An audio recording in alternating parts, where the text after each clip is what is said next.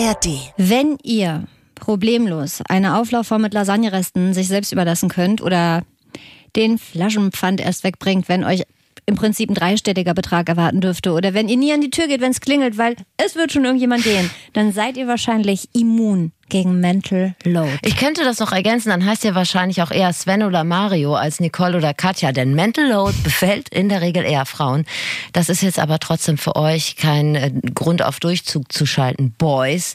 Denn wenn ihr euch für eine glückliche Beziehung interessiert, dann hört gefälligst zu. Das wird jetzt richtig wichtig. Und hier muss auch wirklich niemand ähm, unterm Tisch heimlich googeln, was Mental Load überhaupt ist. Wir holen euch da gleich ganz soft rein. Sag mal nicht Thema. Onboarding. Onboarding, Ja. Mental Load geht los. Könnte allerdings sein, dass das wieder eine Folge ist, die die Familienplanung von euch zerschießt. Sorry, jetzt schon mal. Das ist ein sehr familienfeindlicher Podcast. Ja, wir hassen Familien. Das ist absolut keine normale Frageplattform, aber hier wird zu jeder Frage eine Antwort geboren. Das ist das Sprungbrett, durch das ihr zum Verständnis kommt. Guten Tag, das ist das Flexikon. Ein Podcast von Enjoy vom NDR mit Steffi Banowski und Anna Radatz und den findet ihr, ihr wisst es, aber ich sag's nochmal, in der ARD Audiothek. Das ist ein Laber-Podcast mit Bildungsauftrag für wichtige, unbequeme, viel zu selten gestellte und manchmal auch peinliche Fragen des Lebens. Die wollen wir beantworten mit Hilfe von Leuten, die es wissen müssen. Und das ist hier die Frage. Mental Load, warum zur Hölle ist Organisation Frauensache? Ich wollte kurz das Format aufbrechen, bevor wir richtig Ja, loslegen. Und ähm, es geht darum, dass wir in der letzten Folge, das war das Thema Geschlechtskrankheiten, haben wir euch eine Frage gestellt, die habt ihr so, also so nebenbei, subkutan. Und das war die Frage, habt ihr Haare an Intimstellen, ja oder nein? Und ihr habt geschrieben, das war sehr schöne Post, kann man nicht anders sagen. Viele haben einfach nur im Betreff geschrieben, Haare ja, Haare, Haare nein. nein. Habe mich erst ein bisschen orientierungslos zurückgelassen, weil ich nicht mehr wusste, was die Frage war. Aber dann habe ich verstanden, worum es geht. Aber es ist auch Post mit ein bisschen Unterfütterung eingetrudelt. Ich habe diese Formulierung natürlich mit Bedacht, Bedacht gewählt. Zum Beispiel von Bille Blitzky. Sie schreibt, mein Mann und ich Ist haben... das der Taufname, meinst du? Natürlich. Mein Mann und ich haben Haare und mussten diese auch mal wegen Filzläusen entfernen. Oh. Der Bart musste weg. Ich denke, der ihres Mannes, welch Trauma. Und zurück zum Thema. Wir gehen regelmäßig auf Bärenpartys, die in Berlin heißt übrigens Unshaved. Kann ich auch nur als Flexikon-Thema empfehlen. Es geht um sexpositive Haltung für nicht schlanke, unrasierte Männer, die nicht ins Schema passen. Bauchpositivity. Oh. Bille, zweierlei. Zum einen sehe ich da schon für Annemarie und mich einen gemeinsamen Ausflug. Das ist ja klar, weil die Alpakas mussten wir ja ausfallen lassen wegen Krankheit. Ist ja und auch flauschig. Männer, wollte ich gerade sagen, und Alpakas haben die eine oder andere Gemeinsamkeit. Ich, es ist eine spitze Zielgruppe, die wir da abgreifen. Ja. Aber der Schlüsselloch-Effekt, der lockt vielleicht auch den einen oder anderen Interessenten rein. Da würde ich mit dir hingehen auf eine Unshaved Party. Ja, Ich sag mal aber- so, ich bräuchte sechs bis acht Wochen Zeit vorher, aber dann kann es losgehen. Ich würde dich dann auch, sagen wir mal, Bezug nehmend auf Ja. die Alpaka-Runde, würde ich dich dann auch, wenn es ging, an die Leine nehmen und wir würden ein bisschen durch die Natur flanieren. Ist ja vielleicht auch möglich. Da in Berlin ist ja alles erlaubt. Da war ich Absolut. erst die Woche wieder. Und zum anderen muss ich auch sagen, ich finde, das klingt richtig gut. Also jahrzehntelang sahen jetzt alle aus unten und oben rum wie Gianni Infantino. Und Ja. das ist sexuell auch ja nicht äh, das Maß aller Dinge, würde ich mal sagen. Insofern finde ich, hat das schon wieder was Verruchtes und ich Ja. bin interessiert. Und untenrum Themen funktionieren bekanntermaßen bombenmäßig. Kommt auf den Zettel. Und außerdem finde ich Positivity in jeder Hinsicht immer gut. Ja. Also vielen Dank, Bille.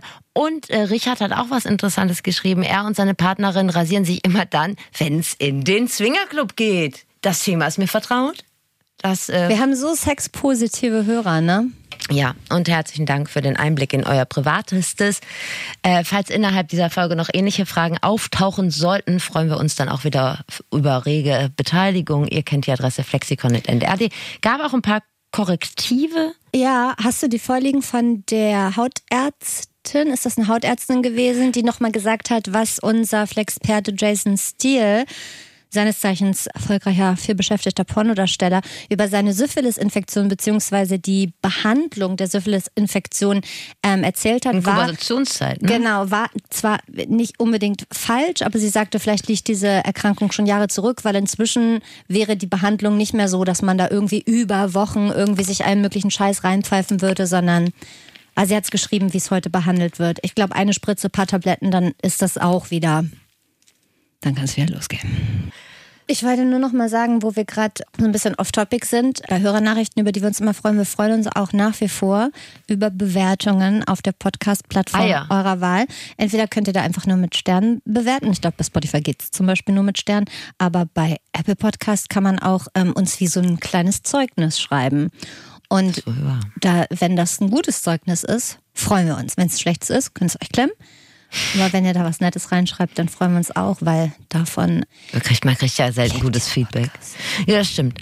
Mm, Pass auf, Überleitung von Haaren zum Thema Mental Load. Okay. Wenn der Mental Load kickt, dann fallen Körperpflegeroutinen ja oft diesem Mental Load zum Opfer. Okay. Da wird Nagelschneiden zum Luxus und jetzt kommt Anne mit der Definition. Also Mental Load, Klammer auf, Deutsch, etwa psychische Belastung, Klammer zu, bezeichnet im deutschen Sprachraum vorrangig die Belastung, die durch das Organisieren von Alltagsaufgaben entsteht, die gemeinhin als nicht der Rede wert erachtet werden und somit weitgehend unsichtbar sind. Das beschreibt es ganz gut, finde ich. Ja, ne? ist richtig. Ja. Nicht der Rede wert ist, glaube ich, das Ja. die Key-Formulierung. Ist doch nicht der Rede wert. ich würde mal so als, als Marker, Ja. als gefühlige Größe, würde ich mal in den Raum stellen. Es gibt relativ wenige berufstätige Mütter, die zum Beispiel im Golfsport sehr aktiv sind. Das heißt, dafür ist keine Zeit da. Ich will einmal zu Beginn der Folge sagen, dass ich glaube, dass du mehr Expertise auf dem Thema hast, denn natürlich, also hat jeder Mensch eine andere Belastungsgrenze. Grenze. Man kann auch ohne Kinder Mental Load haben, weil du hast zwei Kinder, ich habe null. Zum Beispiel, wenn man Angehörige pflegt oder Haustiere hat oder chronische Erkrankungen oder einfach ein super stressiges Leben. Aber ich, ich kann nur meine Welt mit deiner Welt vergleichen und da sehe ich schon, dass du definitiv mehr organisatorische Arbeit und so mehr Alltagsaufgaben und Verpflichtungen hast als ich. Aber in Teilen fühle ich das Thema natürlich auch. Deshalb finde ich es richtig gut, dass wir das machen. Ich wollte nur einmal klarstellen, dass wir beide aus etwas unterschiedlichen Lebenskonstrukten über Mental Load Ja, aber ich kann auch direkt sagen, ich will hier nicht klagen. Ne? Also das sage ich direkt. Das ist ja auch alles ein bisschen selbstgewähltes Schicksal. Ich habe eine sehr große Umfrage gemacht unter drei Leuten, die zufällig im Raum standen. Ja. Da war äh, eine Frau, Vollzeitjob, zwei Kinder. Da habe ich Mental Load gesagt. Da gab es eigentlich keinen Erklärungsbedarf. Da hätte ich es auch über das Tagesgericht in der Kantine sprechen können. Ja. Dann ein Mann, Vollzeitjob, zwei Kinder. Der ging einfach schweigend rückwärts aus dem Raum. Das war Hendrik. Liebe Grüße! Und dann gab es noch einen Praktikanten, Paul, 25, abgeschlossenes Studium, kluger, smarter Typ, der sagte zu mir, was soll das denn sein? Habe ich nie gehört. Ich glaube, das umreißt es ein bisschen und das zeigt auch, dass es ein bisschen Erklärungsbedarf Wir wollen Gibt. nicht weniger als das Mental Load, das Jugendwort 2024 wird, dass auch die jüngere Generation das nicht mehr googeln muss. Du, bevor wir anfangen mit den Flexperten, Flexperten muss ich nicht gendern, weil es sind zwei Männer. nee, Nein. Quatsch, FlexpertInnen, genau, eine Frau, ein Mann, sorry. Ich will noch ganz kurz über die Hans-Bückler-Stiftung, über die Studie Ja. sprechen, dass wir die einmal so auch ein bisschen als Grundlage haben. Die Hans-Bückler-Stiftung hat die erste quantitative Studie zu diesem Thema in Deutschland gemacht, also Mental Load und wen das wie betrifft. 2200 Erwerbstätige oder arbeitssuchende Personen wurden befragt. Muss man, glaube ich, einmal dazu sagen, dass hier ähm, heterosexuelle Paare befragt wurden. Also es geht natürlich auch ein bisschen um Geschlechterklischees in dieser Folge. Da kommen wir gar nicht umhin. Und das Ergebnis der Hans-Böckler-Stiftung sieht auf jeden Fall so aus, Zitat. Die Wahrscheinlichkeit, dass sich in Paarbeziehungen von Erwerbstätigen überwiegend die Frau darum kümmert und sich ähm, dafür verantwortlich fühlt, dass wichtige private Aufgaben erledigt und Termine gehalten werden, liegt bei 62 Prozent.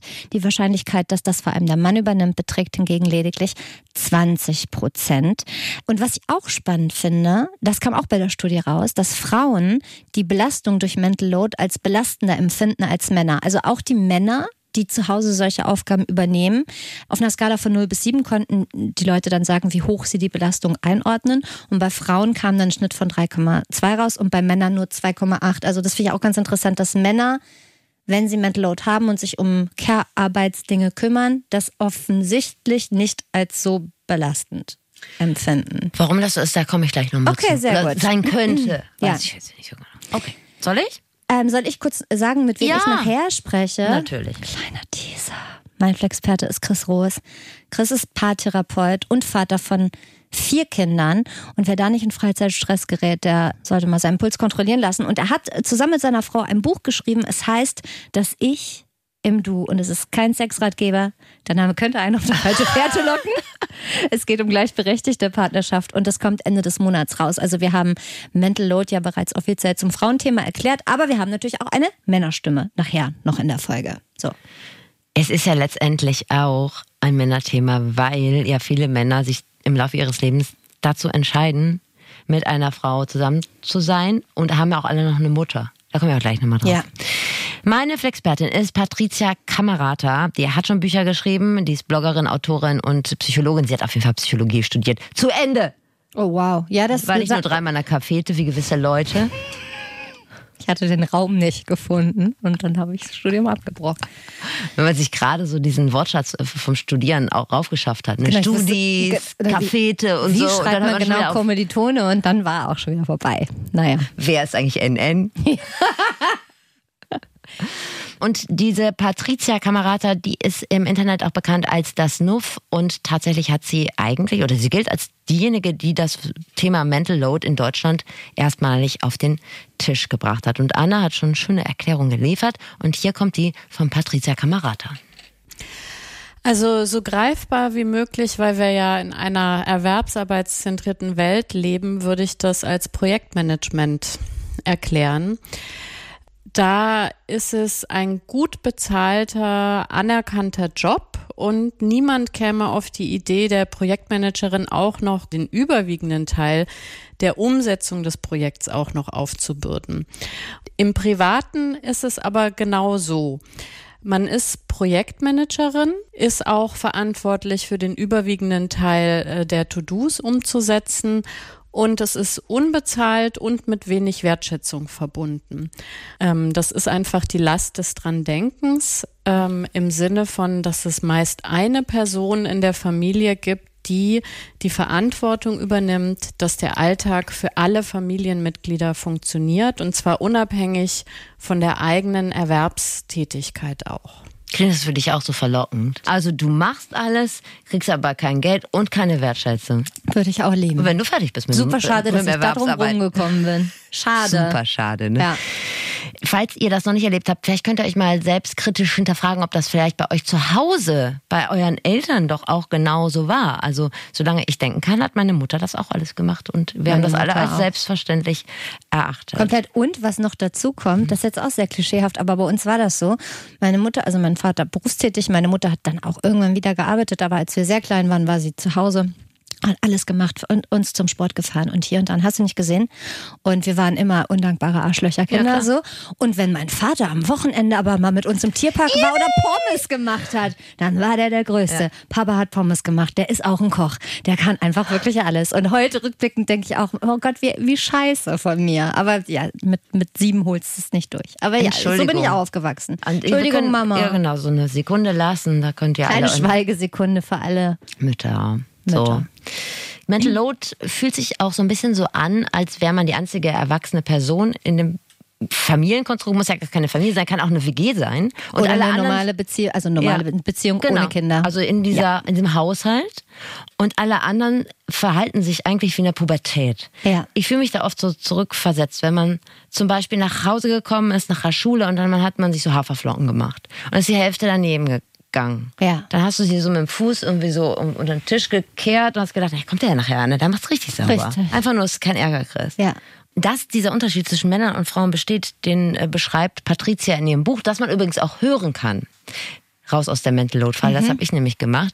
Und zwar, Beim Joggen. sie- nee, im Zug. Achso. Äh, Und zwar zitiert sie da so ein Beispiel Tisch abräumen. Wenn ein Mann einen Tisch abräumt, dann ist er meistens nach 15 Minuten fertig, hat er den Teller weggebracht, Sachen in den Kühlschrank geräumt und dann auf die Spülmaschine gestellt und dann wartet er, dass das Geschirr da rein diffundiert. Richtig. Ja. Das kenne ich auch. Ja, weiß ich. Ich versuche alle mit reinzuholen. Ja, danke. Und bei Frauen ist es so, die fangen dann an, dann stolpern die über eine Jacke. Dann liegt da eine Jacke, dann denken die so, Mensch, die Jacke ist ja dreckig. Dann bringen die die zum, zur Waschmaschine, dann suchen die noch die Wäsche, die dazu passt. Dann schmeißen die Wäsche an, weil die Jacke muss ja am nächsten Tag wieder trocken sein. Und so zieht sich das und Ja, die ja. brauchen dann 90 Minuten für denselben Vorgang. Ja, was brauchen die auch so lange, ne? Schlimm. Und dann fragt der andere Teil, muss das denn jetzt sein? Und darauf hat Patricia Kamerata, eine gute Antwort. Der Tag hat nun mal nur 24 Stunden. Ähm, und wenn davon schon acht Stunden mit Erwerbsarbeit äh, aufgebraucht äh, sind äh, und man vielleicht auch noch ein bisschen schlafen will und der Rest dann für die Care-Arbeit übrig bleibt, ähm, dann äh, gibt es relativ wenig äh, Freiraum, Sachen auch mal liegen zu lassen.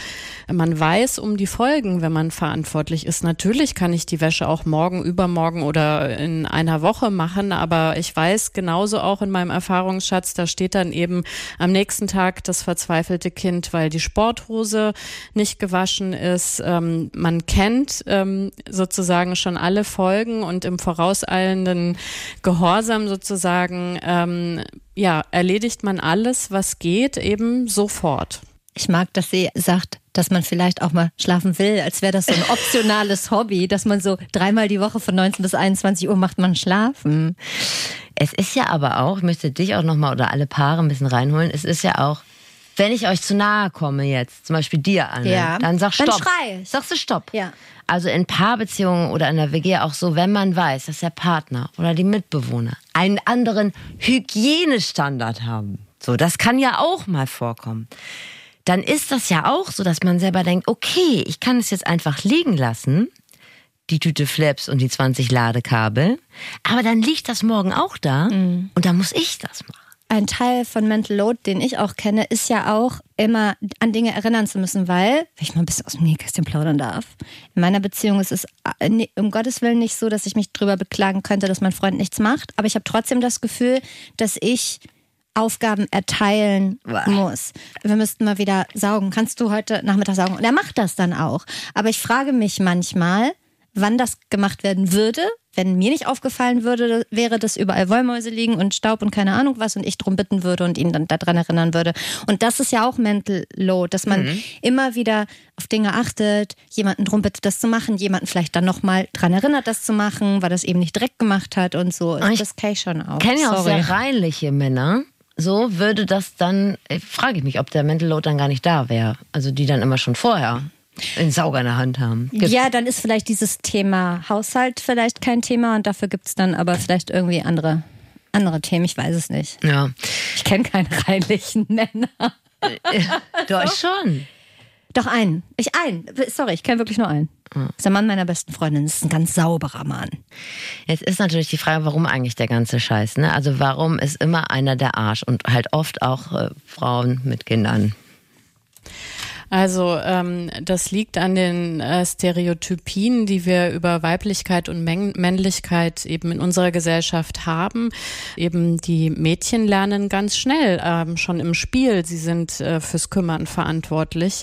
Ähm, und äh, das zieht sich über Jahre hinweg. Man baut dann auch ähm, er, ja, Erfahrungswissen auf und dann kann man irgendwann schon sagen, mit 15, mit 20, mit 25 sind die Frauen auch besser. Die sind schneller, die haben die Dinge im Blick, die wissen, wie Sachen zusammenhängen. Ähm, dann ist dann aus diesem, das äh, Vorweg mitgeben, ist eine handfeste Erfahrung geworden und danach verhalten wir uns. Also zum größten Teil ziehen wir uns diesen Schuh selbst an, weil wir aber eben wissen, wenn ein Kind mit zwei unterschiedlichen Socken und einem besabberten T-Shirt äh, von der Mutter in die Schule äh, oder in den Kindergarten gebracht wird, würde man sagen, ah, ob die ihre Mutterschaft so im Griff hat, das ist ja, hm, ist das Kind vielleicht sogar schon ein bisschen vernachlässigt.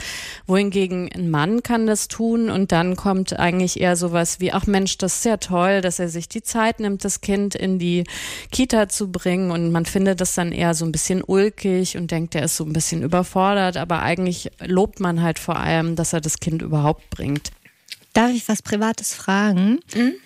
Du hast ja einen Sohn und eine Tochter. Mhm. Merkst du selber auch schon in der Erziehung, ob jetzt bewusst oder unbewusst, dass man, ja, ich weiß gar nicht, wie ich das formulieren soll, dass man da tatsächlich mehr anerzieht, dass man spielerisch, ach, dann gab es mal hier einen Kaufmannsladen, dann wird da mal aufgeräumt und so. Ja. Und bei Jungs passiert das eher nicht oder kannst du das nicht so bestätigen? Ich weiß nicht. Ich habe immer das Gefühl, dass man dem ersten Kind sowieso öfter den Arsch nachträgt. Also ist eher ein erstes Kind, zweites Kind. Ja, Ding. deshalb okay. ähm, kann ich das nicht so genau sagen. Und ich habe ja. immer das Gefühl, dass Jungs, aber es kann natürlich auch von außen kommen, Stichwort Gender Reveal Partys. Nicht, Ja. dass ich einen gehabt hätte, aber sieht man, was ihr damit macht. Ja. Weil da geht das nämlich schon los. Warum haben wir eigentlich keine schöne Gender Reveal Party für dich gemacht, Steffi, damals? Das holen wir alles nach.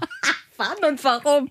Oh, lass uns das einfach mal machen. Nein, wenn ich meine Menopause bekomme, dann machen wir das. Dann machen wir eine Gender Reveal Party. ja, aber den nehmen wir anders. Ja, aber trotzdem mit so ähm, blaufarben und rosafarbenen Dingen. Na klar. Okay.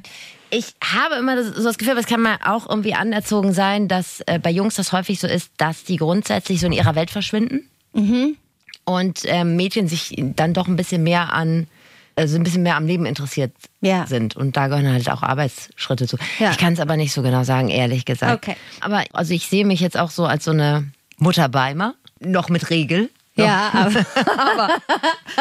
noch. Und es ist mir auch so ein bisschen peinlich, weil ich hatte schon einen wilderen Lifestyle, bevor ich zum Kinde kam. ja, wo du niederkamst. Wie ist das denn bei dir? Bist du denn auch etwas spießiger geworden in der Paarbeziehung an sich? Ich Oder weiß, warst du immer schon so?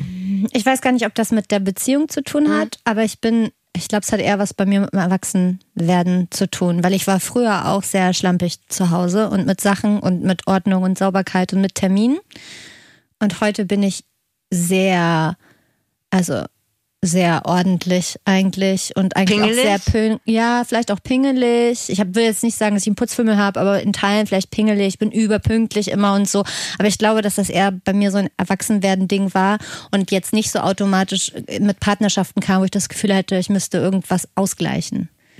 Mich kannte man dafür, dass ich immer mein Handy verloren habe, besoffen vom Bauzaun gefallen bin. Mm, Oder ich hatte auch natürlich kein Bett gestellt, ich hatte auch keine Waschmaschine, clean eingerichtet halt.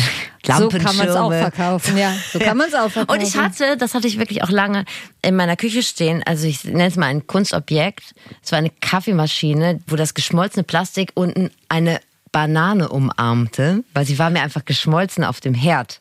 Kaffeemaschine vom Herd, daneben lag eine Banane. Das war so das Mahnmal der Freiwilligen Feuerwehr, was bei mir, ich hatte es vielleicht, hatte ich es auch schon mal erzählt, dass ich da mal zum Drogentest beim Zoll musste, wo ich da irgendwo bin, in der Mitfahrzentrale eigentlich. Ja, ja, was ja. im Nachhinein, Flexikon hast nach heutigem Wissensstand, würde ich sagen, ich bin einfach in ein Drogentaxi eingestiegen. Unwissentlich. Und das ist ja so, irgendwann wacht man auf und man ist kurz vor Lunchbox, Mami. Ja. Und das ist natürlich nicht schön. Da hat man das Gefühl, man ist irgendwo falsch abgewogen. Aber es ist tatsächlich so, wie Patricia sagt, gesellschaftlich sind Kinder und Wohnungen ja immer noch Aufgaben der Frau. Und da macht man sich dann morgens auch irgendwie keinen Toast mehr auf dem Bügeleisen, wie man es früher gemacht hat. Mit der Zigarette am Toaster. Hast du das auch gemacht? Oh, geil. Interessant finde ich ja den Fall, äh, wenn die Frau mehr verdient als der Mann, also wenn die die Hauptverdienende ist, was ist denn dann mit der Care-Arbeit? Also die Frauen haben tatsächlich äh, ein schlechtes Gewissen, dass sie so viel Geld verdienen, äh, was sich auch oft äh, darin zeigt, dass sie sich eben besonders stark in die Care-Arbeit einbringen. Ähm, aber wenn es zum Beispiel Richtung Elternzeit geht, ähm, dann sagt man eben nicht, ich kann das ja nicht machen, weil ich verdiene ja bei uns das meiste Geld, sondern dann schlägt wieder das Rollenklischee zu und man sagt, ich bin ja die Mutter, ich bin zwar die Hauptverdienerin, aber immerhin kriegen wir dann 1800 Euro Höchstgrenze Elterngeld. Wenn mein Mann, der jetzt vielleicht arbeitslos oder in ähm, Ausbildung ist, äh, die Elternzeit übernehmen würde, dann würden wir ja nur 300 Euro bekommen. Das ist ja Quatsch. Und außerdem kann, ähm, wenn ich mich um die Care-Arbeit kümmere, ich ihm den Rücken frei halten, so dass er sich eine Karriere aufbauen kann, um zukünftig auch erheblich dazu beitragen zu können, dass wir finanziell abgesichert sind. Ich kenne übrigens auch Leute, die das gut verteilt bekommen. Also, Ja, ich kenne jetzt gerade einen Freund, einen Vater in meinem Umfeld, der ein Jahr nicht arbeitet und äh, so verspätete Elternzeit quasi nimmt, weil er Zeit mit den Kindern verbringen will. Und fährt er mit der Frau zusammen auf einen äh, life-changing Trip nach Australien. nee, aber nach Sri Lanka, da lassen sie sich so einen Einlauf mit dem gleichen Schlaf machen. Nein. Vorsicht! Ja. Jetzt ist es natürlich auch gut, nicht in der Opferrolle mit der Opferrolle zu verschmelzen, sondern sich mal selbstkritisch zu hinterfragen. Ich habe schon oft das Argument gehört, ja, natürlich kann der das auch mal übernehmen, aber dann ist halt scheiße, wenn er es macht. So. Deshalb ist es ja vielleicht eine Lösung, dass man einfach als Mental Load geplagter Mensch einfach mal fünf gerade lässt und sagt so, ja, ist doch egal, dann Ja, das kann ich nicht. Genau. Du kannst das nicht und das Überhaupt nicht. gelingt tatsächlich den wenigsten. Warum, habe ich Patricia auch gefragt. Da, äh, glaube ich, hängt dann schon auch Identität dran. Also, dass man sagt, ich habe das jetzt mit so viel Mühe quasi auf diesem Niveau irgendwie gehalten und jetzt möchte ich auch, dass das fortgeführt wird, weil am Ende, ne, äh, wie sauber es ist, wie schön der Kuchen in der Kita aussieht, wie ordentlich mein Kind angezogen ist, das fällt ja eh auf mich als Frau zurück. Und deswegen fällt es, glaube ich, vielen Frauen auch tatsächlich schwer, ähm, in so Diskussionen mit dem Partner sich nicht äh, zu sagen, ach ja stimmt, da mache ich mich mal locker, sondern halt äh, eigentlich eher wütend zu werden, weil man eben äh, da viel Energie reingesteckt hat und das ist, glaube ich, in Diskussionen wirklich so ja eine ne Falle, ähm, auf dem Niveau miteinander zu sprechen, dass man das als zum Beispiel übertriebenen Perfektionismus oder so abtut. Ja, ich stelle mir das wieder vor, weil Patricia ja vorhin den Vergleich hatte mit Eventmanagement, Ja. dass das halt wie so ein erfolgreiches Projekt ist, was man dann auch wertgeschätzt haben will, wenn man da jetzt so hart dran Ja, wird es ja nicht, wenn jemand anders das total scheiße Ja, ja, macht. und genau, sagt, das deshalb- ist doch kein Unterschied. Genau. Ja, das ist schwierig. Verste- Ne? Ich verstehe das. Guck mal, hier bist du bei Patricia für mich auch so verstanden. Ja, das- dich auch verstanden. Ne? Ja, ich auf einer anderen Ebene, aber irgendwie ja. Ja, ich bin verstanden. Und dann hat ja noch was angesprochen, wo du auch gerade drüber geredet hast. Dieses Image, das man sich so aufbaut, das ist ja auch total scheiße. Also wenn du die Verantwortung trägst, dann bist du einfach total unbeliebt. Und das ist Patricia auch schon aufgefallen. Ja, als jemand, der für alle verantwortlich ist, ist man ja wirklich die Spaßbremse der Familie. Also man ist immer diejenige, die sagt, so Leute, jetzt muss man aber mal äh, anfangen, Zähne zu putzen. Und dann rennt man den Leuten hinterher und sagt, habt ihr an dies, jenes, das gedacht? Ähm, und äh, damit fühlt man sich auch eigentlich furchtbar. Und das sind alles so Phänomene, also wo man dann vielleicht wirklich sagen kann, wenn man merkt, früher konnte ich Sachen wirklich auch mal weglachen und heute breche ich fast in Tränen aus, wenn so eine äh, Sachen im Alltag nicht funktionieren, weil ich eben weiß, das zieht so eine Kette nach sich, dass es fast ein Panikgefühl in mir macht. Das sind schon deutliche Alarmsignale. Und ich hasse das auch jedes Mal, wenn man, also auch in der, mach das Weinst du? Mikrofon an. Was?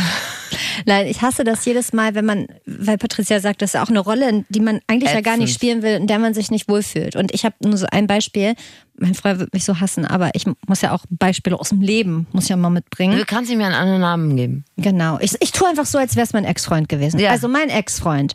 Ähm, wir hatten eine Dusche, die äh, recht schimmelanfällig war.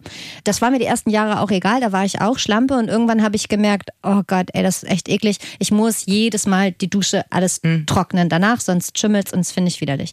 Deshalb achte ich darauf und mache das jedes Mal. Wenn aber nur ich das mache und die andere Person, die damals da geduscht hat, das nicht macht, dann schimmelt's ja trotzdem.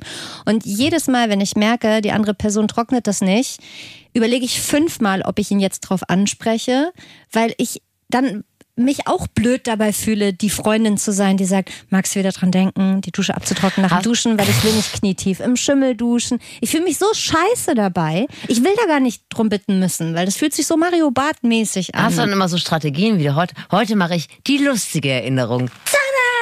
Ist die Dusche Ja, schon trocken? Irgendwann verkleide ich mich als kleiner Schimmelpilz und dann spiele ich, dann spiele ich so drei Akte auf. Ich, Du, ich achte zumindest drauf, dass ich es mit Abständen nur anspreche und nicht irgendwie jeden zweiten Tag angesprochen habe. angesprochen habe damals. Richtig, vielen Dank für die Erinnerung. genau. Naja, Gottlob bin ich mit dem nicht mehr zusammen. Hätte ich nicht ausgehalten. Nee, genau. Keine Woche. Aber Patricia hat noch was anderes gesagt, da bin ich auch selbstkritisch. Man präsentiert sich ja auch manchmal so über seine Care-Arbeit, ne? Also das muss man ja auch mal ganz klar sagen. Ja. Also zum Beispiel Karneval kann man die Kinder ja im Prinzip auch im Schlafanzug irgendwie zu, zur Kita schicken und sagen, hey, du gehst heute als Benjamin Blümchen im Krankenhaus. Dafür muss man ja kein Krankenkostüm nehmen. ich Kinder hätte. Das stimmt nämlich nicht, wetten wir nicht. Also Ein Krankenkostüm nähen oder so, das macht man ja auch, um sich selber zu präsentieren, das weiß ich doch ganz genau. Und weil ich habe ja nicht die Möglichkeit, hier mal als Sams auf den Hof zu fahren, Steffi, im ja. Taucheranzug. Es, es ist einfach Sie so. sind die Leinwand für deine Kreativität. Absolut. Aber Mhm. es ist auch ein Zeitfresser, aber auch identitätsstiftend. Man möchte sich ja Wertschätzung erkaufen. Ja, Liebe erkaufen. So, jetzt haben wir das Problem erkannt. Wir sind ein bisschen doof und sind da irgendwie schlecht reingeslidet in dieses partnerschaftliche Ding und haben Mental Load übernommen. Was machen wir denn jetzt, liebe Patricia? Da hilft es, äh, sich mal Zeit zu nehmen, unabhängig von so konkreten Frustmomenten, dass man wirklich davon Abstand nimmt und sagt, wir nehmen uns mal einen Sonntagabend Zeit und machen mal so ähm, eine Bestandsaufnahme, was eigentlich äh, wuppt jeder von uns. Also beide Paare oder Partner haben eigentlich ganz viele Dinge, die der andere nicht sieht, die man vielleicht nicht thematisiert. Ähm, und da hilft es eben so eine Liste zu machen und das mal zusammenzutragen, einfach um das sichtbar zu machen und die Wertschätzung auch mal zu sehen, da drauf zu gucken und sich als Paar auch zu sagen, das ist doch völlig irre, was wir hier leisten. Es ist ein ganz, ganz wichtiger Schritt, bevor man überhaupt irgendwie umverteilt. Wie du ja schon gesagt hast, ich glaube auch, dass Männer vielleicht auch einfach gar nicht, oft nicht so gefühlig sind für das, was sie so tun. Deshalb belastet sie das nicht. So praktisch. Aber vielleicht machen die auch ganz viele einzelne kleine Schritte, die ich gar nicht mitkriege. Und nicht nur im Haushalt, sondern vielleicht auch beim Job oder bei der Zweitfamilie. Patricia empfiehlt übrigens nicht so einzelne Listen zu übergeben, sondern direkt so Aufgabenpakete. Es gibt eben diese Hierarchie, dass äh, die Frau weiter das Gehirn der Familie ist sozusagen und die Managerin und der Mann eher sowas wie ein Hilfsarbeiter. Und wenn man sich dann sagt, das wollen wir aber ändern, auch aus Gründen, weil ein Mann sich vielleicht auch in manchen Situationen wirklich wie so ein zweitklassiges Elternteil fühlt, und dass man da dann ganze Aufgabenpakete übergibt. Und zwar nicht das To-Do, wie man das vielleicht bislang gemacht hat, sondern wirklich prozessorientiert denkt und sagt, also da gibt es ein To-Do, aber davor ist ganz viel Planungsarbeit. Und diese Planungsarbeit und das vor allem das Initiieren, rechtzeitig daran zu denken, jetzt geht's los mit dieser Aufgabe das übernimmt eben ab jetzt der andere Partner. Okay. Das heißt, wenn du für die Wäsche zuständig bist, jetzt mal eine Woche oder immer,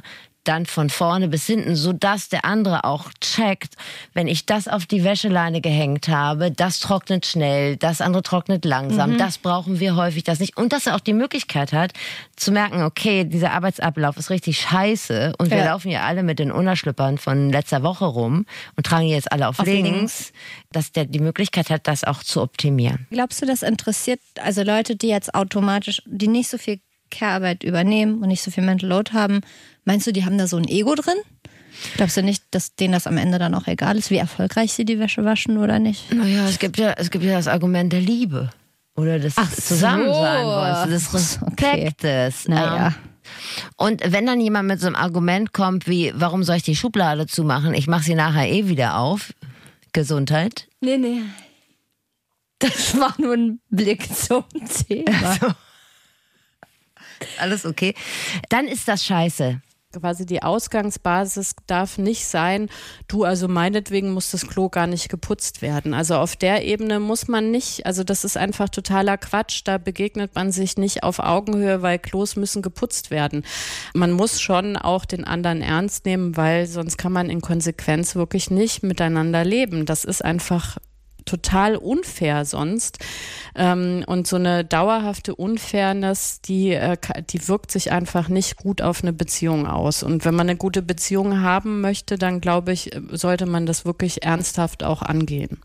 Achso, ich habe noch einen, einen besonderen Lifehack von Patricia noch mitgenommen. Die will ich noch hinterher schieben, während du dich sortierst, Anja. Ja. Wenn du in der Kindererziehung was richtig machen willst, vor allem deine Töchter gut erziehen willst, dann solltest du dich als Mutter einfach mal regelmäßig sehr lange auf die Couch setzen und ja, nichts tun. Oder gar nichts Netflixen. Machen. Oder einfach mal abhauen fünf Tage. Um das mal vorzuleben, dass einfach Abhängen auch zu einem erfüllten Leben dazugehört. Schaffst du das? Da tue ich mich ein bisschen schwer. Mhm. Frag doch nicht. Aber es Lass das doch bitte Idee. mit der Frage. Ja, ich auch. Dafür kann ich gerne mal vorbeikommen, um deinen Kindern das vorzuleben, dass ich mich bei euch auf die Couch lege eine Stunde und dass du sagen Wir suchen kannst, noch Leute. Ja, genau, dass du mal sagen kannst, und wenn ihr so ein Leben wie Anne führen wollt, dann macht's, macht's uns so. Komme ich jederzeit bei euch allen vorbei, leg mich auf die Couch und mach, mach schön Il Dolce. Faniente für euch. Also vielen Dank, äh, Patrizia Kamerata, auch für die fast technische Erklärung, die sehr klare Sprache.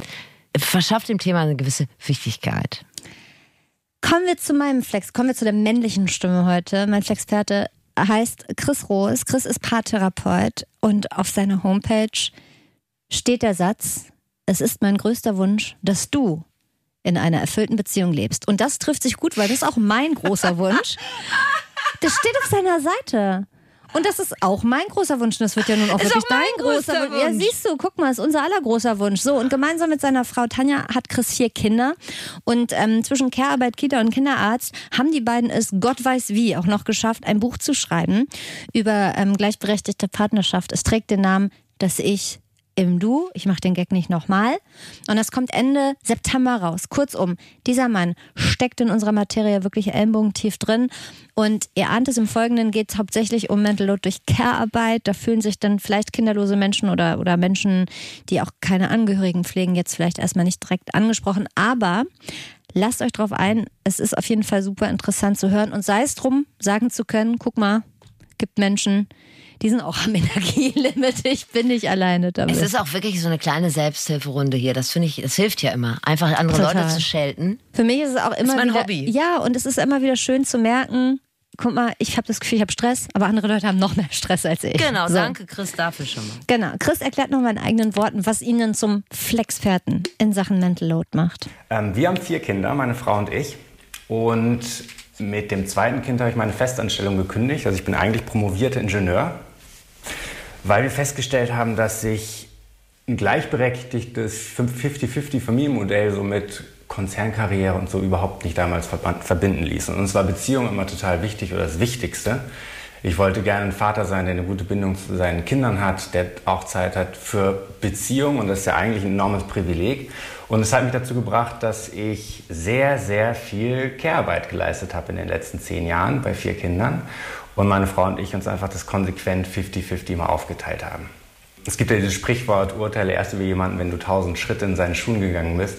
Und ich glaube, die tausend Schritte äh, im Bereich Care-Arbeit bin ich auf jeden Fall gelaufen. Das sagen ja viele Männer von sich, die dann einmal mit der neuesten Babytrage durchs Bild laufen bei Instagram. Und Richtig. dann äh, gibt das es einen Link. er nicht. Ist übrigens so geil. Ich habe ähm, hier irgendwie so einen Autocorrect-Fehler in meinem Text und immer wenn hier in meinen Stichpunkten Mental Load steht, dann hat er daraus Mental Lord gemacht. Das klingt wie eine richtig geile Metalband, ich. Absolut. Oder ein Metal-Sänger. Mental Lord. Kurz vor Betonkrebs. Richtig.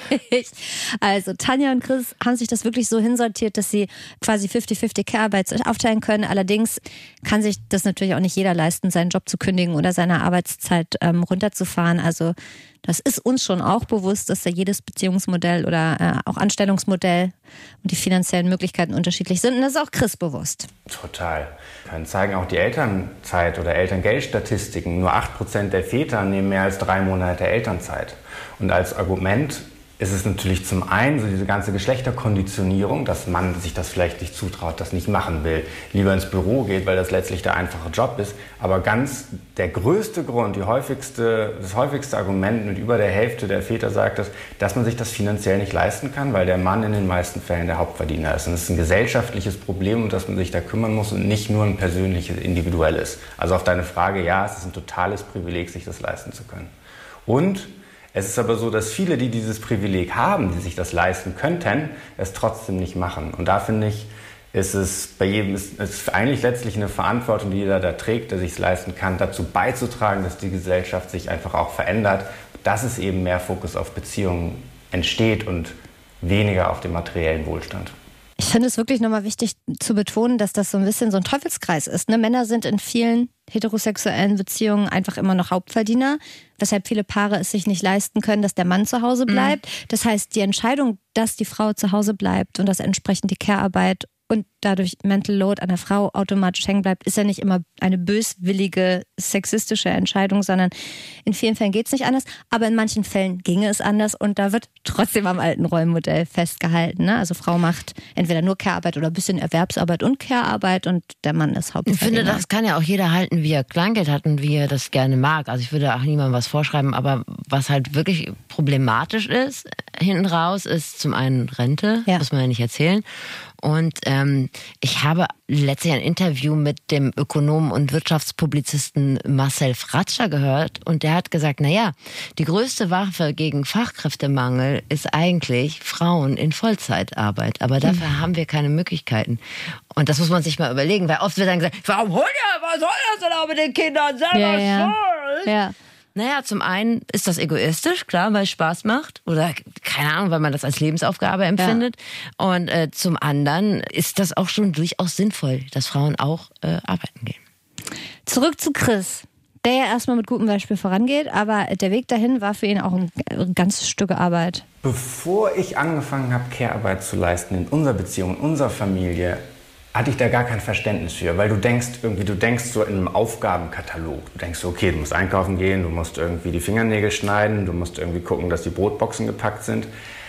Und das ist natürlich auf der Sachebene richtig. Du kannst natürlich, es gibt ja von Equal Care Day, die haben eine schöne Checkliste, was es an Aufgaben in der Familie gibt, dass man sich die aufteilen kann. Also es ist richtig, es geht darum zu gucken, wer hat welche Bedürfnisse, ähm, was braucht jeder in der Familie ähm, und sich darum zu kümmern. Beziehungsarbeit zu leisten. Aber das ist natürlich viel mehr, als nur diese Aufgaben runter abzuarbeiten, sondern es geht darum, einen ganzen Rahmen zu halten für die Familie, zu fühlen, Zeit zu investieren, Aufmerksamkeit zu investieren, um wirklich überhaupt zu verstehen, wie geht es dem anderen, sich dem anderen zu widmen.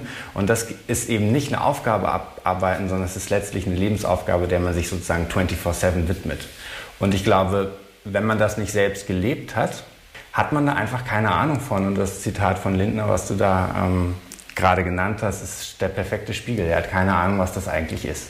Ja, das Lindner-Zitat vergaß ich zu erwähnen in einem ähm, Porträt in der Zeit über Finanzminister Christian Lindner. Da heißt es, er hätte mit seiner Frau Franka Liefeld eine Vereinbarung bezüglich Kehrarbeit getroffen. Ich zitiere mal aus dem Zeitporträt. Anführungsstriche oben. Irgendwann ist er dran mit der Care-Arbeit, wenn die Kinder da sind. Er habe da schon eine Vorstellung. Bücher schreiben, vielleicht promovieren, jagen, fischen, imkern. Es gäbe auch ein Leben ohne die Politik, Medien, den ganzen Rummel. Und Steffi, du machst da seit knapp 14 Jahren Care-Arbeit und da frage ich mich, jagen, fischen, imkern, warum habe ich von dir noch nie einen Topf Honig bekommen oder eine Dorade oder tiefgekühltes Dammwild? Verstehe ich nicht. Dass du mir mal was angelst. Es gibt ja Generationen, ältere Generationen, vielleicht unsere Eltern oder Elterns Eltern, die mit Mental Load nicht so viel anfangen können, nicht nur mit diesem Begriff, aber auch mit diesem Gefühl, weil die Rollenverteilung früher natürlich noch mal konservativer war. Deshalb Frage an Chris, gibt es Mental Load eigentlich erst oder wie es bei mir immer noch steht, Mental Lord? Mental Lord. Gibt es den Mental Lord eigentlich erst seit ähm, Frauen gleichberechtigten Beruf ausüben? Unbedingt. Also ich glaube, die Emanzipation, Feminismus, die Erwerbstätigkeit der Frau, die Unabhängigkeit der Frau macht überhaupt aus unserer Sicht auch erst erfüllte Beziehungen möglich. Weil jemand, der finanziell abhängig ist von seinem Partner, ist ja in der schlechtesten Verhandlungsposition, also kann ja schlecht formulieren, was er will und über Bedürfnisse letztlich verhandeln. Und solange man nicht irgendwie selbstständig war oder ein Bewusstsein dafür, dass man unabhängig leben kann, ähm, musste man sich ja selbst immer aufgeben oder musste man im Zweifel immer zurückstecken. Das heißt, eine lange Ehe hat im Zweifel nur funktioniert, indem Frau sich aufgeopfert hat. Und deshalb ist es gut und wichtig, dass das ein Ende hat, dass man sich dann auf Augenhöhe trifft, dass man neu verhandelt, weil für den Mann hat es ja auch letztlich den Vorteil, dass er mehr in die Beziehungsarbeit reingeholt wird, weil wie viele Männer kenne ich, die den Fokus so stark auf ihren Beruf haben, dass sie am Ende am Sterbebett bereuen, nicht mehr Zeit mit der Familie verbracht zu haben. Aber es ist, wie du gesagt hast, ein Privileg. Wir, wir hatten das ja gerade schon. Es ist ja wirklich so, dass einem als Frau ja schon sehr früh vermittelt wird, man habe eine Art Grundbegabung und zwar die Gabe, das Geschenk des Putzens. Also irgendwie wird es einem immer so verkauft, als können Männer zwar helfen, also Achtung, ich biege kurz doll ins Klischee ab. Männer können so unterstützend tätig sein, aber am Ende des Tages die Fenster so richtig streifenfrei putzen und den Geschirrspüler so richtig sinnstiftend einräumen. Das können die gar nicht. Steffi, äh, Funktionale Inkompetenz. Funktionale Inkompetenz, stimmt. Ich weiß nicht mehr, in welcher Folge wir das hatten. Also ich kenne jemanden, der behauptet, weil er Zivildienst gemacht hat, ja. hätte er bereits genügend Fenster geputzt und wäre jetzt raus. Also jeder hätte so ein Kontingent in seinem Leben an Fensterputzen. Und das wäre leider schon verbraucht. Ja. Das ist natürlich schade. Und dadurch, dass Zivildienst und Bundeswehr abgeschafft wurden, habt ihr ganz viel Kapazitäten, Kapazität. noch ganz viele Fenster zu putzen. Also ich habe Chris mal gefragt, ist das wirklich so oder äh, kann er vielleicht bestätigen, dass man sich sowas auch drauf schaffen kann, wenn man nur wirklich, wirklich will, dass man ja. dann sogar als Mann vielleicht mal streifenfreien Fenster putzen Bin kann. Bin gespannt, was er gesagt hat. PS, ich kann auch nicht streifenfreien Fenster putzen, aber ich versuch's einmal im Jahr. Natürlich ist das ein Trainingseffekt. Du bist wie mit allem, ist man in den Dingen gut, die man am meisten trainiert. Und das ist bei beruflichem Erfolg nichts anderes wie bei Care-Arbeit. Und ich, ich weiß noch, als mit dem ersten Kind ähm, in der Trage zur Kita und dann musste umziehen und ich hatte total wie so eine innere Panikattacke und Schweißausbrüche, weil ich komplett überfordert bin. Und heute mache ich vier Kinder morgens fertig. Ich hatte mal, ich muss es kurz erzählen, ich hatte mal einen Ex-Freund, in diesem Fall wirklich, wirklich einen Ex-Freund. Wenn wir uns so aufgeteilt haben, so wir putzen jetzt die Wohnung, ne? Dann, dann sagen wir mal so, wir reden mal über eine Zeitspanne von 45 Minuten, ne? Da habe ich gesaugt, da habe ich gewischt, da habe ich die Kacheln habe ich abgewischt, da habe ich noch Müll rausgebracht, Geschirrspüler mhm. ein und ein. Und dann kam ich so wieder aus all meiner Arbeit und dann war der seit 45 Minuten dabei, mit einem Staubtuch seine Playstation-Spiele abzu. Und dann denke ich mir auch so, manche Menschen, die ein bisschen inkompetent sind, was Care-Arbeit oder sowas betrifft. Ich sage gar nicht nur Männer, aber die suchen sich dann auch immer die Aufgaben raus, auf die sie noch gerade so am meisten Bock haben. Und dann denke ich auch immer, ja gut, ich habe jetzt halt das Klo geputzt. Das hatte ich mir jetzt auch nicht ausgesucht, weil ich da richtig scharf drauf Wie häufig bin, so. fällt die Wahl aufs Klo, wenn ja, man die Wahl hat? Genau, wie oft würde sie aufs Klo fallen? Selten, ah, ja. Ich kenne das auch so. Also man hat ja, ich muss das klug formulieren. Ge Warte mal, geht's um eine Ex-Beziehung? Na klar, weil alle Leute, die das hier schon mal gehört haben, die wissen, ich hatte meine letzte Ex-Beziehung mit 15. ja, genau. Aber darüber möchtest du uns ja jetzt erzählen, nehme ich an. Absolut. Ne? Dass du da mal einen Partner Denn auch hattest, damals hatte der... ich schon zwei Kinder. Genau. Man hat ja so ein sehr beschränktes Zeitkontingent, das haben wir hier oder da schon mal erwähnt. Ja. Und das heißt, ich mache Dinge einfach direkt. Ich sehe sie, ich mache sie, ich sehe sie, ich mache sie. Wenn es jetzt zu diesem Worst-Case-Aufteilung der Arbeiten kommt, ja. dann habe ich diese Aufgaben bereits erledigt, während jemand anderes gerade dabei ist, sich einen Plan dafür zu erstellen und ein Tutorial zu gucken. Und du weißt, dass das wahr ist. Ja. Ja, das ist absolut schwierig. Vor allem, wenn bei dem einen oder anderen Menschen auf diesem Plan stehen würde, Playstation-Spiele entstauben. Punkt. Lass uns da erstmal einen ordentlichen Plan machen, dass wir das schön ordnen. Ich habe so ein paar Mindmap. Mindmap, ja, Mindmap genau. Ich habe hab bunte. Ähm, ah, die Stifte. Druckerpatronen sind alle. Die würde ich kurz besorgen. Genau. So. Zwei Stunden später. Problematisch. Ich ah. will da jetzt wirklich nicht den inneren Mario Bart rauslassen. Das ist leider manchmal so.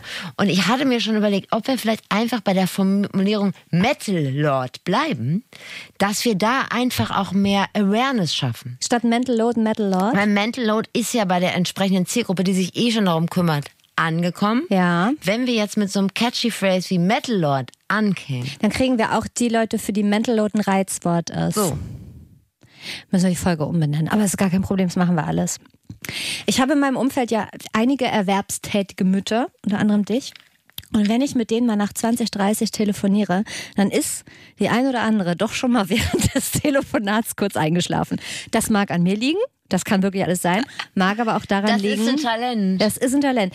Ähm, es mag auch daran liegen, dass die einen harten Tag hatten. Und dieses Feeling, das kennt auch Chris, seit er ja quasi ganz körperig ins Care-Arbeit-Business eingestiegen ist. Total. Es ist so ein krasser Job.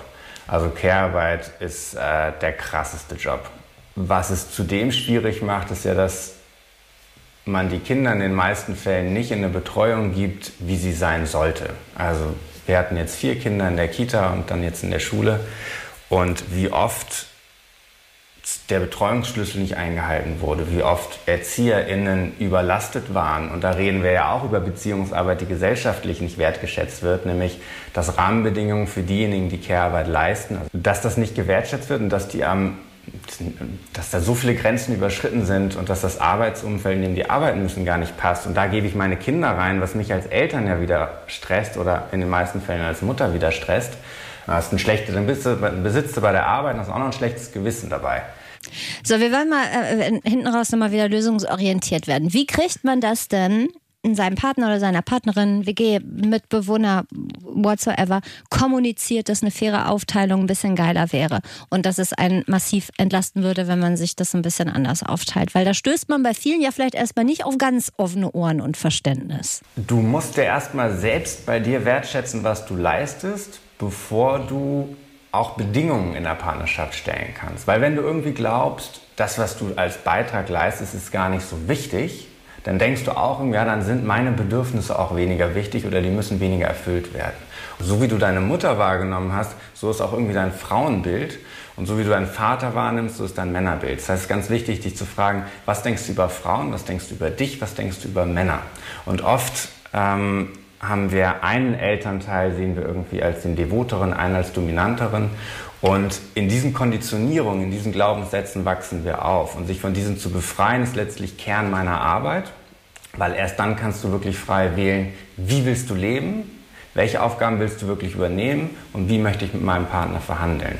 Erst dann kannst du sagen, was willst du im Gegenzug haben? Dafür, dass du diese Care-Arbeit leistest, dass du Mental Load hast, was möchtest du im Gegenzug dafür von deinem Partner haben? Welche Me-Time, welche Geschenke, welche Komplimente, welches Geld? Also wir reden ja auch über finanziellen Ausgleich, wenn du Fulltime zu Hause bleibst, dass sozusagen die Hälfte des Einkommens des Partners dir auch zur Verfügung gestellt wird. Das ist ja irgendwie, das sollte selbstverständlich sein. Ist es aber nicht.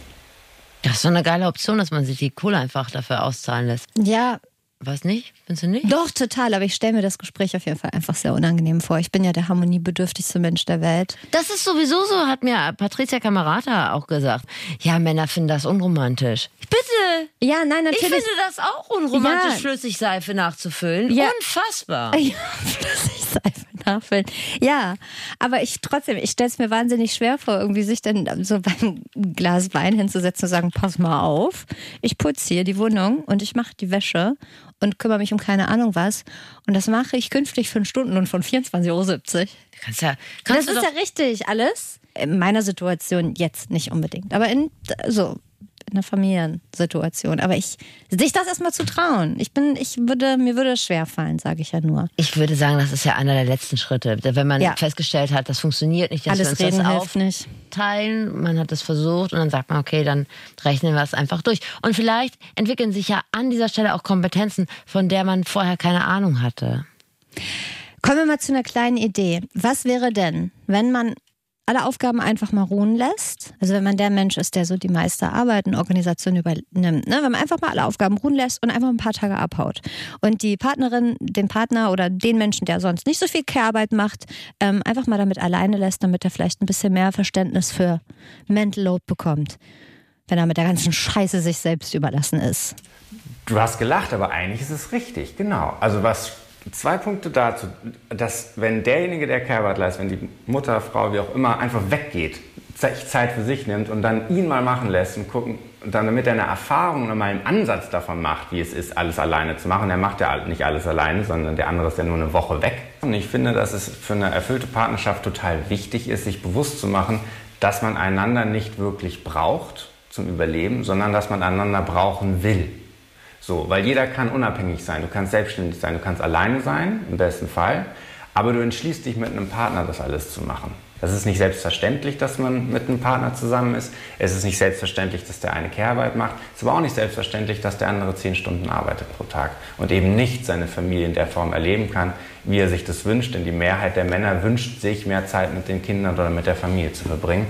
Aber es ist schlicht wirtschaftlich nicht möglich.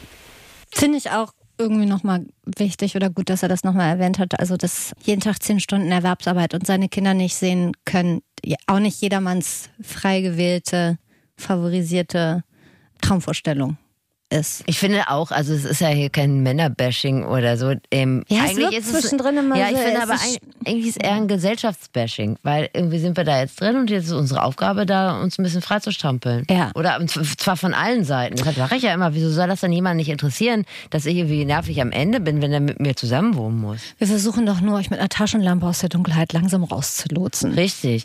Wenn ihr uns folgt, seid ihr selber schuld. Und das ist das Fazit. Mental Load ist unbezahltes, nicht gewertschätztes Projektmanagement, bei dem man darüber hinaus auch noch für die Umsetzung und die Konsequenzen verantwortlich ist. Und das neben der Erwerbstätigkeit. Zuckerjob. Leute, die für Mental Load kein Verständnis haben, sind ausschließlich diejenigen, die kein Mental Load haben. Und bevor die die Augen verdrehen, sollten die eher mal versuchen, dem anderen Arbeit abzunehmen und mal zu gucken, ob das wirklich alles so gar nicht der Rede wert ist. Das ist nämlich so, Frauen werden immer noch für Haushalt und Kinder zur Verantwortung gezogen. Männer, wenn sie ihre Familie nicht ernähren können, sollte man vielleicht mal bei der Erziehung der eigenen Kinder schon mal korrigierend eingreifen. Genau, denn das Mental Load Frauensache ist, ist kein persönliches Problem von zart beseiteten, nicht leidensfähigen Frauen, sondern äh, ein gesellschaftliches. Viele Standards, die sich der oder die Care-Arbeit übernehmende im Haushalt angewöhnt hat, sind keine übertriebenen Kleinigkeiten, sondern Best Practice, das war harte Arbeit. Sich Care-Arbeit und den damit verbundenen Mental Load als Eltern 50-50 teilen zu können, das muss man sich natürlich auch leisten können. Und uns ist allen klar, dass das nicht immer geht und vielleicht ja auch gar nicht immer gewollt ist.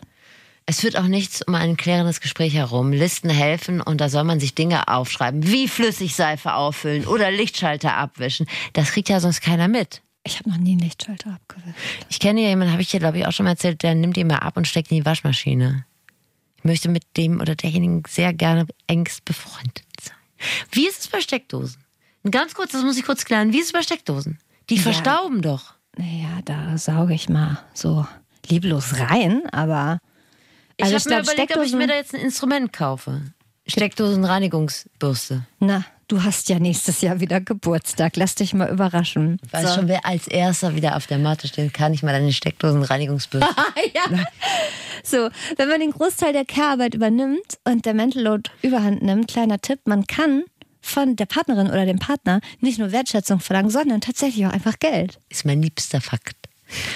Also und besser nicht To-Do-Listen verteilen, sondern Aufgabenpakete. Also von der Recherche über die Organisation und Durchführung bis zur Schadensbegrenzung, wenn die Aufgabe nicht geklappt hat. Das alles sollte in diesem Paket drinstecken. Und wenn ihr dem anderen mal zeigen wollt, wie sich euer Druck so anfühlt, einfach mal ein paar Tage Füße hochlegen, nichts tun, alles stehen und liegen lassen oder auch wirklich einfach mal ein paar Tage abhauen. Unser heutiger Podcast-Tipp für euch ist ein Podcast, der unsere freundschaftliche Reklame hier eigentlich absolut gar nicht nötig Nö. hat. Der ist nämlich bums erfolgreich. Es geht um Too Many Tabs, aber welcher Podcast hat sich schon mal über zu viele HörerInnen beschwert? Ich glaube keiner. Ja, das ist aber auch tatsächlich ein Podcast, der es wert ist, gehört zu werden. Die Hosts kennt ihr natürlich, Caroline Worps und Miguel Robitzky. Vielleicht kennt ihr sie auch nicht, aber es sind beides Autoren von Jan Böhmermann im ZDF-Magazin Royal.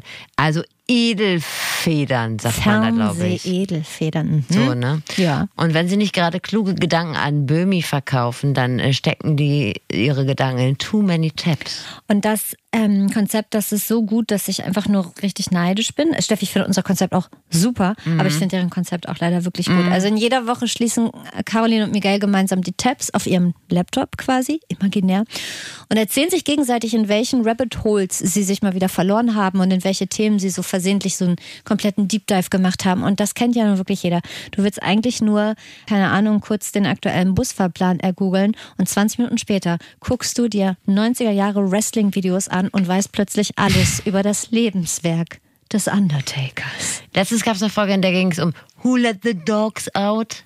Die Älteren äh, ne? erinnern sich vielleicht Ja. dran. Habe ich gut gemacht? Du guckst so. Geht. Glücklich. nee, das, das hat mir gut gefallen. Na gut, es war auf jeden Fall ein Sommerhit. Und wenn man den Song hört, denkt man ja erstmal, da hätte jemand nach zwei Liter Batida de Coco auf ein DIN A4-Blatt gekotzt. Aber in Too Many Taps, da wird die Entstehung des Songs ordentlich aufgedröselt, wie ein ungeklärter Kriminalfall. Und daran kann man sich verlieren. Es ist einfach so. Also verliert euch in den Tabs von Caroline und Miguel, Too Many Tabs vom NDR, überall wo es Podcasts gibt. Am besten klingt der aber natürlich in unserer Heimat-Audiothek, der ARD-Audiothek. Ich habe mich übrigens auch schon mal in Miguel Robitzky verloren. In War der mal ein Tab von dir? Er war mal ein Tab von mir und deshalb weiß ich ja, dass er ausgebildeter Puppenspieler ist. ah, echt jetzt? Und er spielt Jan oder Henry von Jan und Henry. Ich kenne weder Jan noch Henry. Das ist ein Fehler. Es folgt ein extrem geheimnisvoller Mystery-Teaser auf die nächste Folge. Ich bin ehrlich gesagt meilenweit davon entfernt zu sagen, früher war alles besser, aber einiges war auf jeden Fall leichter. Fremdgehen zum Beispiel. Also früher, ja, da ist man nach Hause gekommen mit dem Nudelholz, wurde man erwartet, weil man einen Lippenstift am Kragen hat oder ein fremdes Parfum. Ja. Cacharel oder so. Wish. Hypnotic Poison. Angel. Oh Gott, Alles, Sander was Sun. Alles, was einen aufs Laken zwingt. Wo man als Mann einfach nicht mehr, da kann man halt Kann auch man nicht Nein sagen. Dann ist es einfach Ja. so. Das zumindest haben Film und Fernsehen ja uns glauben lassen. Ansonsten war man eigentlich, glaube ich, recht safe. Es gab keine Handys, keine gemeinsamen E-Mail-Accounts oder Google-Kalender, kein Online-Banking, keine Standort-Apps. Also wer sich vor der Jahrtausendwende beim Fremdgehen hat erwischen lassen, ich sage das so komisch, weil ich habe diesen Satz jetzt dreimal gesagt, haben wir alles Haben's fünfmal, rausgeschnitten. rausgeschnitten. Der hat es verdammt nochmal nicht anders verdient, weil hey, Ihr habt alle Chancen gehabt. Ja, und heute sieht das aber anders aus. Also wer sich heimlich aus der monogamen Beziehung rausvögeln will oder irgendwie eine heimliche Sache am Laufen haben will, der muss bestenfalls Informatik studiert haben und das Geschick eines Geheimagenten besitzen. Zumindest vermuten wir das, Steffi und ich. Und diese Vermutung, die wollen wir in der kommenden Folge verifizieren. Allerdings muss der andere ja schon Bock haben, das mitzubekommen, ob, ob ihr fremd geht. Also es wäre noch schlimmer, wenn das gar keiner rauskriegen wollen Ach würde. so, ja. Das wäre deprimierend. Es das wäre ein- mein Leben. Es sind Tipps für beide Seiten im Prinzip. Also es sind ja quasi Tipps für Leute, die denken, wird gern fremdgehen, weiß nicht wie, weil wir haben 2023. Aber es werden ja andersrum gedreht auch Tipps sein für Leute, die vielleicht eine kleine Vermutung haben. Fremdgehen. In Zeiten völliger Überwachung. So heißt die nächste Folge vom Flexikon. Genau. Ciao, ciao. Tschüssi. Jetzt habt ihr neues Wissen gewonnen. Versteht Dinge, die ihr sonst nicht gut geschissen bekommt. Und im besten Fall habt ihr euch was weggenommen. Bis zum nächsten Mal beim Flexikon. Moderation Steffi Banowski und Anne Radatz. Redaktion Svenja Böhm und Dennis Dabelstein. Sounddesign Dennis Terrei. Rap und Stimme Zabi Pilgrim. Halt, stopp! Bevor ihr jetzt weg seid, wir hätten da noch eine Einladung für euch. Ich bin Lucy Ich bin Tim, Und ich bin Manuela Tavares. Dr. Manuela Tavares. und wir wollen euch einladen, unseren Podcast zu hören. Der heißt tatsächlich Schwanger, alles, was ihr jetzt wissen müsst. Da klären wir in zwölf Folgen die wichtigsten Fragen rund um die Schwangerschaft, die Geburt und natürlich auch die erste Zeit mit Baby. Als ich schwanger war, da hätte ich mir so einen Podcast wirklich gewünscht, denn ich war doch an einigen Stellen verunsichert. Was darf ich noch? Welche Untersuchungen brauche ich wirklich? Und wie läuft so eine Geburt so ganz genau ab? Ich hatte keine Ahnung. Und habt ihr es jetzt besser? Das alles regeln wir nämlich hier im Podcast. Lucy und ich, wir erzählen von unseren eigenen Erfahrungen und geben praktische Tipps. Und ihr kriegt dazu noch kompakt und unterhaltsam wissenschaftliche Fakten an die Hand. Und dafür sitze ich hier in dieser Runde. Ich bin Manuela Tavares, ich bin Ärztin und habe inzwischen schon über 3000 Geburten begleitet. Und in meinem Alltag erlebe ich ganz viele Schwangere, die immer wieder die gleichen Fragen stellen und auch ganz viele Dinge überhaupt nicht wissen. Und daher freue ich mich wirklich hier dabei zu sein, mein Wissen ganz breit mit euch zu teilen und auch einige Mythen komplett aufzuklären und aufzulösen. Super wichtig ist auch zu sagen, unser Podcast, der ist nicht nur für die schwangeren Frauen gedacht, sondern auch für alle Partner und Partnerinnen. Das ist mir persönlich sehr, sehr wichtig, weil ich, als meine Freundin schwanger war, kaum was gefunden habe für uns Partner und ich wollte mich ja auch informieren, zum Beispiel, wie kann ich unterstützen. Also macht euch zusammen mit uns fit für dieses Riesenabenteuer. Wir freuen uns darauf, euch zu begleiten. Tatsächlich schwanger. Jeden Donnerstag eine neue Folge in der ARD Audiothek.